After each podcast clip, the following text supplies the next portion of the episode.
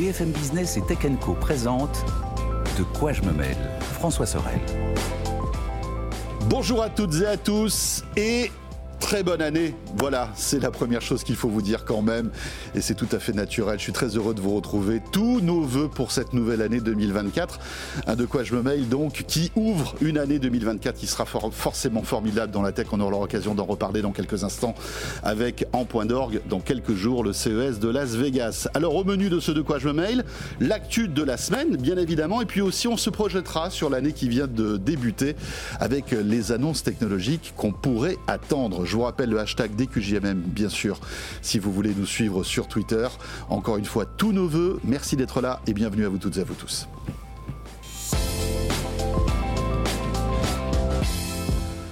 Anthony Morel est là. Salut Anthony. Salut François, salut à tous. Meilleurs vœux à vous, euh, les amis, Mélinda, François et à tous les auditeurs, évidemment. Et eh oui. Ceux qui nous regardent sur YouTube. Anthony Morel qui le 1er janvier était déjà là sur l'antenne de BFM Business en direct. Je me sentais seul.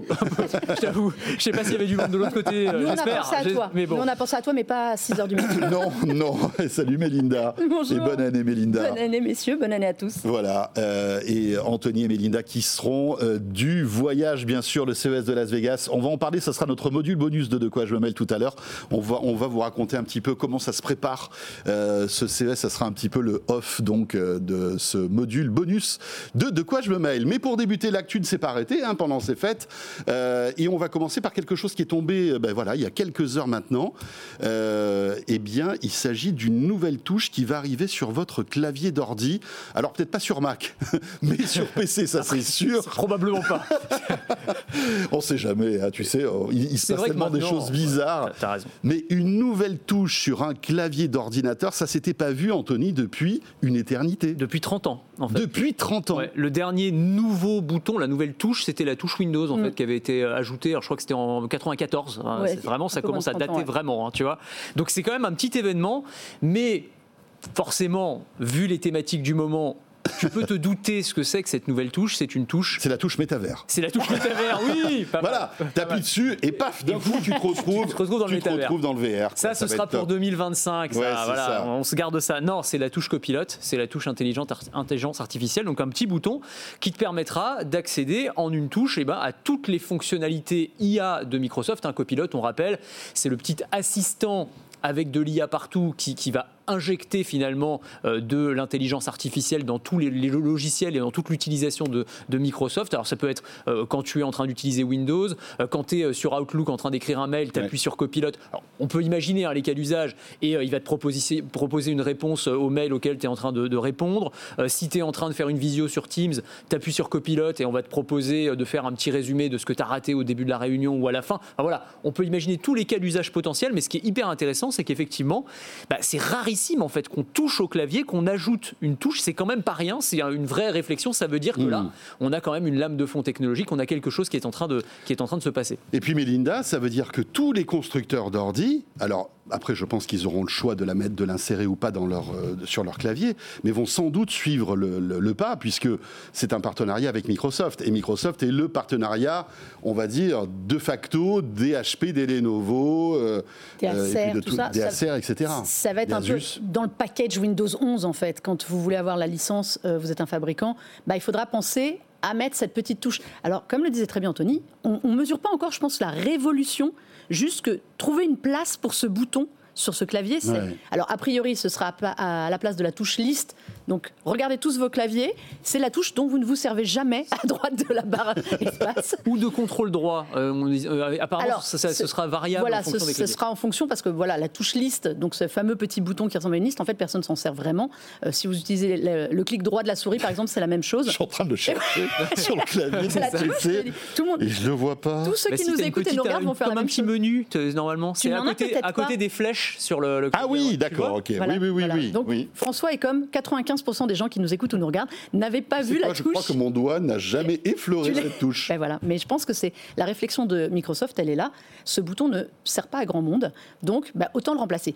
Mais moi, il y, a un truc que je trouve formidable.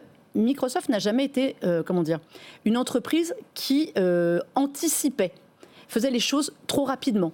Là, Copilot, c'est quelque chose qui n'a pas été lancé il y a si longtemps que ça. Ils ont déjà réfléchi à une touche. Ils l'ont pas pensé la semaine dernière. Donc parce que pour que tous les, on en parlera plus tard, mais comme tu l'as dit, s'il y a des fabricants qui vont l'intégrer, ça s'est pas décidé sur les modèles 2024 euh, début décembre. C'est des choses qui sont pensées plus. Donc la vitesse à laquelle Copilot se, se, déploie, c'est incroyable. Ça vient d'arriver sur les smartphones Android et euh, iOS. Enfin, ça qui permet d'avoir ChatGPT 4 gratuitement en plus. C'est ça. qui est fort. Je ne sais pas si vous avez suivi ce truc-là. Hein. C'est juste un accès à un assistant, euh, alors l'assistant vocal euh, plus plus, d'un clic, d'un clic sur les smartphones, d'un clic sur les PC. On parle beaucoup de PC AI pour 2024, ça va être une grosse tendance. Ça le bouton, il y est, quoi. Là, on n'aura plus d'excuses, en fait, de ne pas l'utiliser. Mais en version payante, quand même, parce que c'est Copilot, c'est aussi ça le truc. Mais alors, tu ça sais quoi avec Office. Ça marche avec, oui, ça, avec le... Mais j'ai cru comprendre que les fonctions Copilot de Windows, certaines de ces fonctions seraient gratuites. Alors, Histoire de t'allécher un peu. Ouais, c'est ça. Bah oui. Parce qu'après, si tu veux... un package à 30 dollars Voilà, et si tu veux Office euh, et Outlook, etc., avec toutes les fonctionnalités, là, tu seras obligé de, bah, de, payer. Ce qui est intéressant, c'est qu'aujourd'hui, ça s'appelle Copilot, mais quand on voit la puissance de ce truc-là, est-ce que demain, ça va être rebaptisé Autopilote C'est clair. Non, mais tu as raison, tu as raison. Il y, a eu des, démos sur Teams qui sont hallucinantes quand même. C'est hyper impressionnant. Je veux dire, ça remplace même la personne qui est en visio. Euh, et qui va, euh, pour certaines choses, pouvoir répondre de par les, les, mails qui ont été envoyés, enfin des trucs de, dingue. Sur les PowerPoint aussi, tu vois, quand tu es en train de faire tes PowerPoint, il va te faire une proposition de slide et tout. Enfin, c'est dingue, quoi. Auras juste, c'est le bouton magique un peu. C'est le bouton magique. Tu vas devoir, tu vas, tu vas lui dire, hop, je suis sous. Alors, il va détecter, je pense que ça va fonctionner comme ça, connaissant un peu Microsoft, il va détecter le logiciel sur lequel tu es, tu appuies sur le bouton, on va te proposer des fonctions, ou tu vas lui dire, allez, fais-moi euh, mon, doc, euh, mon doc Excel là pour reprendre toutes les données qui sont dans mon mail du 30 euh, septembre, et comme ça, je vais me faire un café pendant ce temps-là. C'est le bouton bosse à ma place, C'est ça. Moi, sur Teams, ça me fait marrer, parce qu'il est capable de vous faire un résumé de ce qui a été dit enfin la promesse de Microsoft, c'est ça va vous faire un résumé de ce qui a été dit pendant, le, pendant la, visio, pendant le call, si vous avez raté un moment. Donc les gens vont arrêter d'écouter, mais si tout le monde arrête d'écouter, Copilot, il, raconte quoi en fait? C'est ça le problème. Il va discuter avec le Copilot du voisin. non mais c'est. il fera le contenu des réunions. Hein. Écoute, on n'est plus à ça près. Hein. C'est ça. on blague, mais honnêtement, je pense que bien utilisé, pas comme Cortana. Euh, ça, peut être, quelque chose d'assez révolutionnaire quand on voit ce que Microsoft propose et présente depuis des mois hmm. autour des fonctions Copilot à venir dans tout. C'est des gains de productivité qui sont énormes, mais avec derrière euh, toutes les problématiques qu'on aborde à chaque fois, hein, de suppression de postes. Enfin, il y a plein de boîtes qui vont se rendre compte qu'avec ces outils-là, bah, en fait, euh, tu vois, le bouton qui, le bouton Le petit jeune qui faisait, qui faisait les PowerPoint. Bah, oui, bah mais c'est ça. C'est qu'à partir du moment où tu as un bouton qui bosse quasiment tout seul, bah, ça veut dire que la personne qui est derrière a appuyé sur le bouton, finalement, il y a un moment, et sert plus à grand chose non plus. Ouais, il faut se méfier parce qu'on se rend compte que malgré tout, c'est un outil. Il va falloir penser à la manière dont tu vas agencer ton. Si on prend l'exemple du PowerPoint, ben voilà, il va falloir le vérifier, il va falloir euh, euh, peut-être euh, modifier des choses, tu vois. Oui, mais tu auras besoin de combien de personnes par rapport à aujourd'hui? C'est toujours ça, le truc. C'est-à-dire que bien sûr, tu auras toujours besoin de l'humain. Non, non, non. Et là, tu vas avoir un humain qui peut faire la tâche de, de 5. Alors, moi, je suis moins pessimiste que toi mais beaucoup plus avocat du diable. Euh, je pense que les gens qui sont créatifs vont utiliser ça comme une, euh, un ajout créatif. Les gens qui n'étaient pas créatifs, qui bossaient à minima, oui, ça va les remplacer, en fait. Euh, parce que, mine de rien, si tu ne nourris pas, ça reste une IA. Si tu ne la nourris pas intellectuellement, quelque part, elle te sert à rien. Peut-être que les personnes qui ne, je dirais pas ne servaient à rien, mais n'avaient pas le potentiel pour créer quoi que ce soit, oui, ça va leur faciliter le travail, et on va peut-être plus se rendre compte qu'il ben, ne servait à rien. Voilà, c'est l'un des débats qu'on évoquera tout au long, de manière perpétuelle, tout au long de l'année 2024, en intelligence artificielle. Toi qui connais bien l'univers Apple, est-ce que c'est euh, le feu en ce moment chez Apple avec cette histoire de touches supplémentaires? Parce que d'un côté, Windows se retrouve avec une, valeur ajoutée énorme, tu vois. Euh, est-ce que Apple va se retrouver un peu, euh, tu vois, mis sur le bas côté, quoi? Oui et non. je te dirais non parce que c'est pas philosophiquement, ils ne sont pas encore dans ce virage-là. On sait qu'ils travaillent sur des IA, sur des choses comme ça, mais en fait, l'IA aujourd'hui, c'est impressionnant quand c'est ChatGPT, quand, c'est BART, parce que visuellement, on, voit un truc waouh.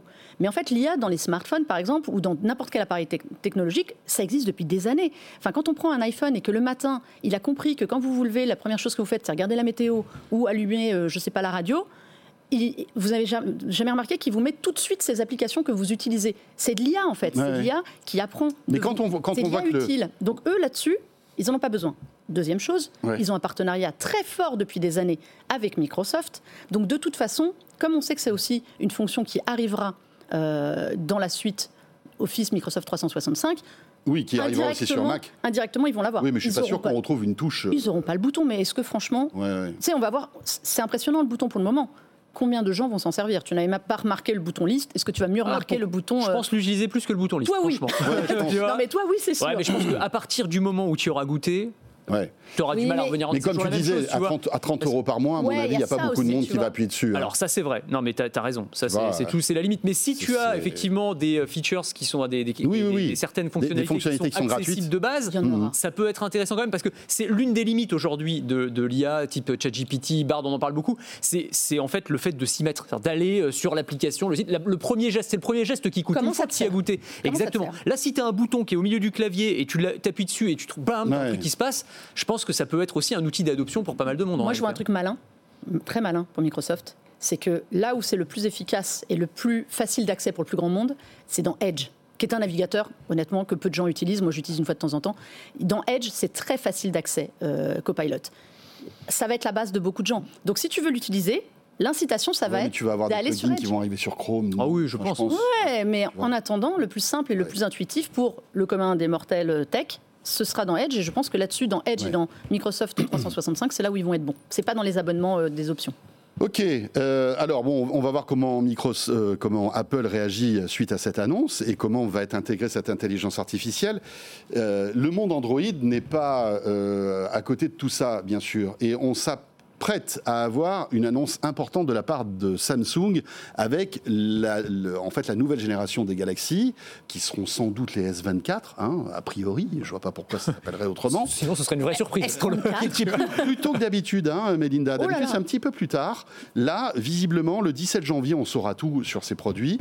Euh, ce qui est intéressant c'est que à la limite, on parle même pas mm. du hardware, mais là, euh, ce qu'on murmure, c'est que ça sera une espèce de d'avancée énorme en matière d'intelligence artificielle sur ces téléphones. C'est la mode hein, de toute façon de faire des smartphones aujourd'hui qui vont être très euh, euh, IA euh, compatibles. Voilà, il y a eu le Google Pixel 8, donc ça c'était vraiment la, figure de proue. Mais tous ils y arrivent. Ils y arrivent aussi pour une bonne raison, c'est que Qualcomm, qui fait le processeur Snapdragon, donc le 8 Gen 3, a mis de l'IA à gogo dedans pour absolument tout gérer.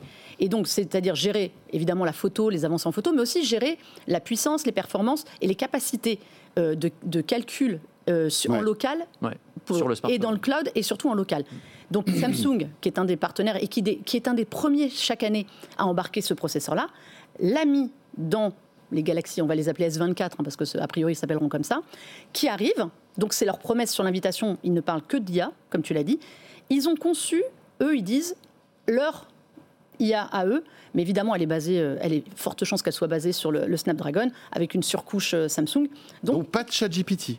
C'est autre chose. C'est encore, ça va être autre chose. ça Galaxy IA. Galaxy IA, ça euh, s'appelle. Mais, ils ont dit qu'ils ont travaillé avec des partenaires. C'est ChatGPT qui a trouvé le titre ou? Peut-être Ce serait ironie du sort. Non, non, mais pas mal. non, mais attends. Mais, mais non, mais c'est intéressant. Mais ça, ça, poursuit la conversation qu'on avait sur la, la touche Windows, c'est-à-dire qu'en gros, tous les devices maintenant, tout le hardware bah, le principal argument marketing de 2024, ça va être IA Inside, d'une manière ou d'une autre. Donc ça peut être la touche qui va te faire euh, arriver à Copilot, ça peut être euh, euh, l'IA embarquée qui va faire fonctionner en réalité le smartphone, parce que tout va être centré autour de ça. Tu le vois bien avec Pixel, enfin sur les, les, fonctionnalités. Aujourd'hui, c'est pouvoir transformer tes photos comme tu le veux, c'est avoir accès avec Lens à tout un tas d'outils mm. pour, pour, pouvoir, à partir d'un simple scan, d'avoir une analyse du monde qui t'entoure. c'est pas nouveau tout ça, hein, les amis. Hein. Ah bah Lens, c'est pas nouveau. Non, non, Lens, le, marketing derrière tout ça, les photos euh, qui sont boostées à l'IA, euh, le Google Lens, enfin tous ces trucs-là, ça existe depuis des années. Quoi. Ouais, enfin là, mais... on a franchi une barrière quand même. Hein. Sur les photos, euh, c'est quand même assez dingue. Mais d'ailleurs, c'est la promesse ah du Samsung. Mais parce qu'on arrive aussi, comme tu disais, on parle plus de hardware, parce qu'on arrive à un plafond de verre aussi. Non, mais c'est ça que je voulais dire. Aujourd'hui, la photo, on va pas pouvoir aller beaucoup plus loin que Est-ce que c'est est -ce c'est pas parce que, comme ils n'ont plus rien à raconter en bah matière bah de hardware, il faut qu'ils déroulent un autre chapitre bah, Bon, bah écoutez, voilà, on est à 100 mégapixels. le gars des pixels, tu peux pas faire mieux mieux. Ok, bon, bah alors on va passer sur autre chose. Je pense les mecs, ils, surfent à chaque fois sur la lame de fond technologique du Mans. Je pense qu'ils ont été bien, été bien embêtés avec le métavers, parce qu'ils disaient bon bah comment est-ce qu'on va faire pour faire des, des smartphones pour le métavers? Tu as eu des tentatives d'ailleurs, je me souviens. Hein. C'était un peu ridicule. Là, avec l'IA, pour le coup, là, ils ont un truc, mais c'est une opportunité en or pour eux, évidemment. Donc, euh, il y a une partie marketing, faut pas se le cacher, euh, c'est très très clair. Mais il y a aussi une réalité technologique derrière quand même. C'est-à-dire que vraiment, les outils qu'on nous propose aujourd'hui, les, smartphones dopés à l'IA, ça va quand même être quelque chose. Voilà. Mais, tu sais, nous, on a été les premiers à l'écrire aussi en 2023. Pour moi, le vrai concurrent de, l'iPhone, qui est sous iOS, c'est quand même un autre truc à part, c'est le Google Pixel. Ah parce qu'il propose quelque chose de différent. Parce que sur la photo, qu'on aime ou qu'on n'aime pas, les photos qui sont retravaillées à l'IA, il le fait. Et en plus, il a ajouté euh, ce mode pro, donc euh, un peu manuel, donc pour satisfaire tout le monde. Donc là, Samsung, ils sont obligés de réagir. Même si en termes de vente, ils écrasent Google et les pixels, ils arrivent à un moment où ben, on va leur dire à eux, comme on a dit à Apple pendant des années, euh, ben, vous en êtes où au niveau innovation, les gars? Parce que là, le, S24 va ressembler au S23, il y a peu de, chances qu'on ait autre chose. On va avoir trois modèles. Je pense aussi que la promesse IA et tout le ce sera pour la gamme Ultra, qui est le haut de gamme du haut de gamme chez eux. Je ne suis pas sûr qu'ils le mettent sur les autres. Donc Mais c'est intéressant ce que tu dis. Ça veut dire que cette IA, elle est euh, liée à un processeur qui sera exclusivement sur un modèle haut de gamme. Euh, alors qu'on sait qu'aujourd'hui, l'IA repose sur le cloud. C'est-à-dire qu'aujourd'hui, on n'a pas besoin d'avoir un processeur hyper puissant pour pouvoir faire de la traduction en temps réel, pour pouvoir retoucher des photos. mais là, c'est mieux pour pouvoir l'avoir euh, sur, le, sur le ouais, mais est-ce que c'est un avantage? Après, on, ne sait pas ce que. Est-ce qu'on on, sait ce que Samsung va annoncer ou pas? Est-ce qu'on a des idées d'usage oui, un peu euh, Il y en a qui sont murmurés. Il y en a qui sont murmurés. Alors, de, rupture, j'ai envie de te dire, quand tu vois ce que fait Google, pas vraiment, parce qu'on nous parle quand même de l'arrivée de la gomme magique. Ouais, Ça fait quand même deux ans déjà qu'on l'a. Il faut un processeur pour la gomme magique. Ah, bah alors oui, il faut de la puissance de calcul quand même. Il faut de la puissance de calcul. Et, d'ailleurs sur iPhone, ça existe. Enfin, ah, des années. C'est pas, non, il y a des applis, il y a des applis qui font ça. Oui, mais là, tu es sur un truc qui est quand même un peu plus. On, Franchement, je sais pas si tu l'as testé hein, sur le Pixel 8 Pro, enfin et même sur les Pixel. Non, mais bien sûr, c'est impressionnant. Tu, peux, tu, tu prends une photo, tu as une personne qui prend la moitié de la photo, tu l'enlèves et euh, elle est Mais est-ce que tu es sûr que ce n'est pas lié C'est mieux que sur le 7. Et sur le 8, parce qu'il y a plus de puissance sur le 8 que sur le 7. Donc c'est pas lié au cloud, c'est une puce interne qui fait ça. C'est pas simplement, euh, on va. Il y a certaines fonctionnalités qui ont encore besoin du cloud. C'est ça. Il y en a qui ont encore besoin du cloud. Alors je sais plus lesquelles mais euh, les euh, fonctions les plus la poussées vidéo, sur, la, vidéo, et sur la retouche, le fait que tu puisses euh, redimensionner. Voilà. Mais pour les autres, avec le Tensor, normalement, tu peux avec la, puce du Google Pixel et avec celui du, celle du Galaxy. Parce que la, puce, la puce du, Google Pixel permet par exemple de faire la, de la retranscription en temps réel sans être connecté au cloud. Ça, ça, je m'en souviens. ça, c'est clair. Bah, ça, ça va devrait arriver. Alors ça, ça fait partie des, fonctions qui sont murmurées aussi. La traduction en direct sur le Galaxy, alors grâce à Galaxy AI. Non, mais la base de tout ça, c'est le Snapdragon 8 Gen 3 qui arrive de Qualcomm. Qui est déjà sur euh, qui est arrivé sur un Xiaomi, un Motorola, mais en gros, à chaque fois, sachez que sur un processeur, euh, oui, Qualcomm, des fonctionnalités Qualcomm met plein de, choses. L'année dernière, on nous parlait des appels. Euh, par satellite. D'ailleurs, ça a disparu, là, on n'entend plus trop parler. Euh, là, ce sera vraiment tout ce qui va être à l'IA et la différence, la possibilité de calcul sur le cloud ou en local. Et le local, ça va vraiment être la différence. Parce que ça veut dire que tu n'as pas de connexion, tu peux quand même t'en servir. Et c'est là, là-dessus, Samsung, ils sont obligés d'y aller. D'accord. Mais bon, moi je me demande si, encore une fois, excusez-moi hein, de, jouer les troubles faits, je me demande s'il n'y a pas énormément de marketing là-dessus. Qu'est-ce qui fait la différence entre une puce Snapdragon 8 Gen 2 et la 8 Gen 3 La 8 Gen 3 a assez de puissance de calcul pour faire de l'IA et pas la 8 Gen 2 Elle est vraiment IA-centrique, euh, la, la, la 8 Gen 3. Ouais, mais D'accord, ok. Non, mais c'est ça. Je, mais... Je, me dis, bon, est-ce que c'est pas encore une manipulation marketing De toute façon, on verra au niveau des usages. Oui, C'est ça qui fera la différence. S'il y a des trucs euh, vraiment dont tu te sers au quotidien parce qu'il y a de l'IA, là, euh, ça voudrait dire que c'était pas que du marketing, c'était pas que la photo. Moi, je sais que sur les pixels, par exemple, je me sers énormément des, fonctions de traduction, de retranscription, de choses comme ça qui sont très pratiques. Mm. C'est hyper cool. Mais il y a d'autres fonctions. Enfin, toi, je me ils ont mis maintenant Bard en, euh, partie en usage local. Moi, je m'en sers pas, par exemple. oui, puis même sur la photo, il y a beaucoup, tu sais, ils avaient beaucoup fait leur pub sur le fait que tu puisses euh, changer euh, la hmm. tête euh, d'un selfie à un autre et tout. Ok, c'est rigolo, il y a un côté gimmick, tu le fais une fois parce que c'est marrant, ça, ça impressionne tes, amis la première fois que tu le montres, puis en fait, tu vas jamais l'utiliser dans la vraie vie. C'est ça le. non, bah, c'est exactement ça. Voilà.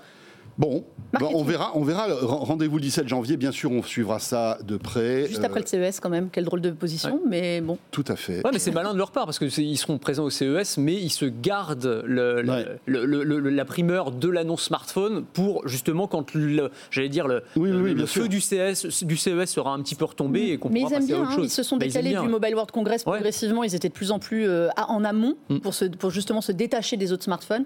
Et là, oui, se mettre juste après le premier grand rendez-vous tech de l'année. Oui, parce que euh, Samsung, évidemment, fera d'autres annonces hein, euh, durant le CES en termes de télévision, en termes de, de d'électroménager, connectés, d'électroménager, etc., etc. Et tout ça, évidemment, sera à suivre chez nous, puisque vous savez quoi, euh, les valises sont quasi. Vos valises sont prêtes ou pas? On va en parler tout à l'heure. Dans le... avant la veille du départ. Franchement, c'est ça, c'est le moment ou jamais. Hein. Ah, oui, oui, on parle très très vite. D'ailleurs, au moment où vous écouterez ce de quoi je me mêle, vous pourrez nous imaginer dans les airs en train d'aller euh, direction Las Vegas. Euh, tiens, encore une actualité intéressante, c'est Apple. Que se passe-t-il chez Apple? Vague de départ de personnalités, euh, on va dire, importantes euh, au sein d'Apple. Et puis, notre ami Johnny Ive, qui a toujours été quand même une espèce de...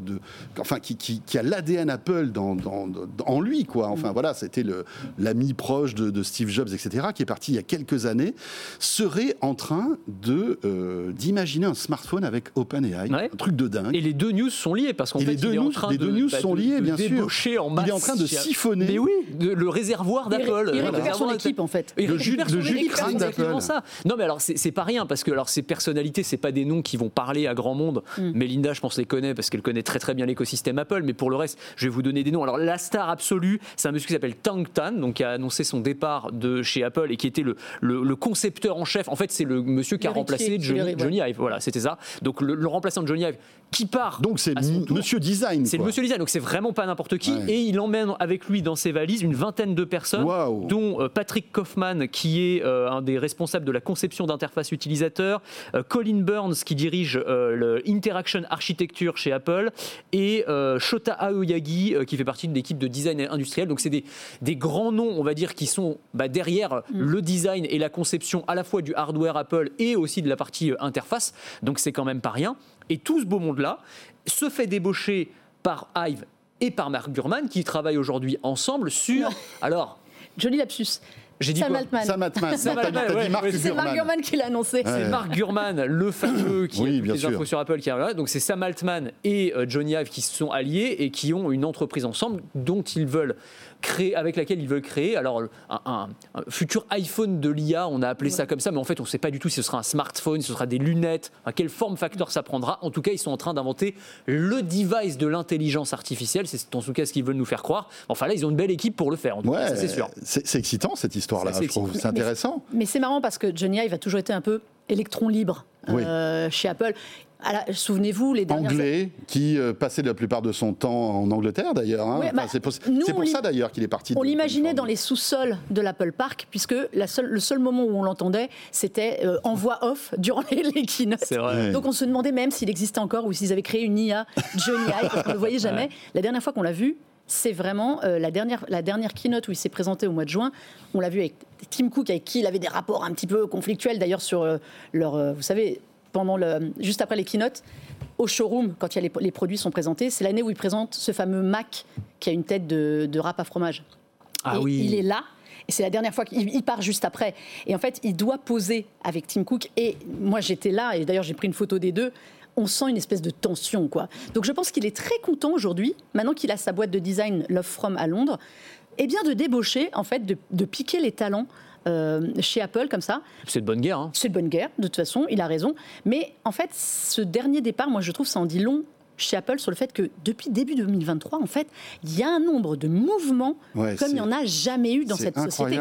Apple, c'est une boîte qui a la réputation d'être hyper stable. C'est-à-dire qu'il y a des gens mm, mm. qui sont là en masse depuis 15 ans, 20 ans, qui ont commencé sous l'ère euh, Steve Jobs, euh, qui sont des pontes, qui sont des cadres. on sait que Tim Cook va passer la main sous peu, mais en fait, il va la passer à qui? Parce que derrière lui, il reste des gens qui sont à peu près de la même génération. Enfin, sous peu, sous quelques années, on va dire. C'est pas. Écoute, à ses 10 ans, donc en 2021, il a dit que dans 10 ans, il ne serait plus là. On est à mi-parcours quand même. Oui, on est à euh, mi-parcours. à un moment, il va falloir. Euh, et puis on sait qu'il prépare, on sait qu'il prépare la suite. Je pense qu'il va bien lancer le, Vision Pro je pense qu'il y en a encore pour 2-3 ans, histoire de bien caler le truc, et puis peut-être qu'après. il faut qu'il ait un héritage. Quoi.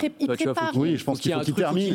Il faut qu'il termine l'histoire du jeune pro et que le, bébé soit sur, sur sa lancée. Il, prépare la suite. Alors après, les départs comme ça, c'est une bonne chose et une, mauvaise chose. On, a l'impression que chez Apple, je vous dis, il doit y avoir une quinzaine ou une vingtaine de gens. Euh, quand je dis ça, c'est des vice-présidents, des gens quand même, ou, ou, à des postes clés comme ça, qui sont partis depuis le début de 2023. Il n'y a pas le feu. Hein. Quand là-bas, il n'y a aucune, aucun vent de panique, euh, tout a l'air d'être normal. sûr de ça quand même Parce que oh là, quand en, apparence, en apparence, je te dis, personne ne ah s'inquiète. parce qu'aussi derrière, ils font monter énormément de jeunes. Dans toutes les keynotes aujourd'hui, on voit nettement moins Tim Cook. On voit, alors on voit Craig Federighi qui est un peu son fil chiller à lui, qui est là pour faire le clown mais qui est un mec très sérieux, mais voilà, pendant les keynotes. Et on voit beaucoup de jeunes pousses en fait arriver. Et ils sont en train aussi d'injecter du sang neuf c'est pas ces gens-là qui dirigeront euh, Apple euh, dans l'immédiat, dans les prochaines années, mais on sent qu'ils préparent, le terrain, ils mettent beaucoup plus de femmes en avant, beaucoup plus euh, de, jeunes. C'est plus comme à l'époque de Steve Jobs où il y avait Steve Jobs et deux trois potes à lui qui venaient sur scène. Mm. Donc il se passe quand même quelque chose qui est en train de, on ne sait pas, il n'y a pas de nom de successeur annoncé, il y a plein de noms qui sont murmurés. Moi j'ai des, mm. j'ai des pistes quand on connaît la maison, mais on sent que voilà, il panique pas non plus à mon avis parce que sur le plan, dans l'esprit de Tim Cook, les choses se mettent en place. En revanche, moi je trouve que ce qui est intéressant quand la partie design disparaît, on dit, on n'arrête pas de dire Apple, ouais, ils ont du mal sur le design. Il y a un truc qui a changé sous l'ère Tim Cook, c'est qu'il y a beaucoup de services, le design, euh, le software, des choses comme ça, des gens qui bossent ensemble. Alors c'est bien, ça fait des services qui interagissent, ils sont tous sur tous les produits. Bah oui, mais quand vous commencez à retirer le design, va y avoir des impacts aussi sur le, logiciel, sur l'ajout de, matériaux. oui, parce que le design, c'est pas c'est pas simplement que la forme de l'appareil, c'est aussi à quoi ressemble iOS 18. Ah euh, Comment tu cales la voilà, L'ergonomie, enfin le design, c'est pas simplement euh, voilà de l'aluminium brossé. C'est pas, pas je dessine un téléphone. Mais c'est ça. C'est aussi ce que vous avez dans l'interface. Ils, vont frapper à la porte à côté pour demander aux mecs euh, qui sont en train de concevoir iOS. Alors attention, si je te mets ça là, est-ce que ça va faire trop chauffer telle partie?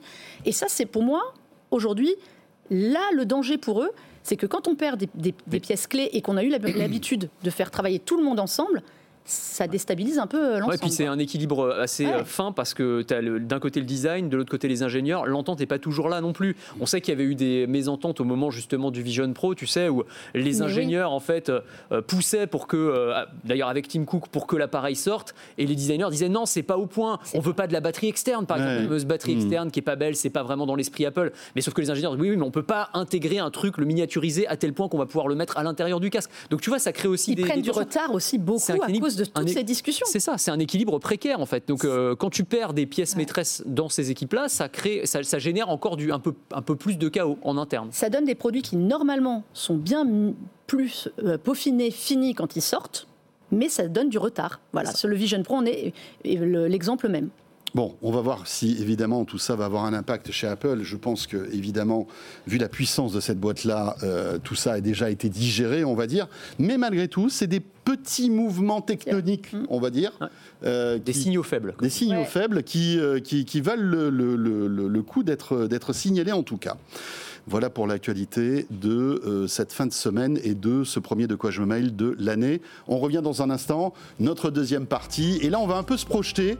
Euh, et tout ça avec l'appui d'un article qu'a euh, commis Melinda sur toutes les annonces technologiques qu'on devrait voir arriver en 2024. En tout cas, peut-être des confirmations aussi technologiques avec Anthony, Melinda Davansoulas. Deuxième partie de De quoi je me mêle. C'est tout de suite. Merci d'être là. De quoi je me mêle sur BFM Business et Tech Co.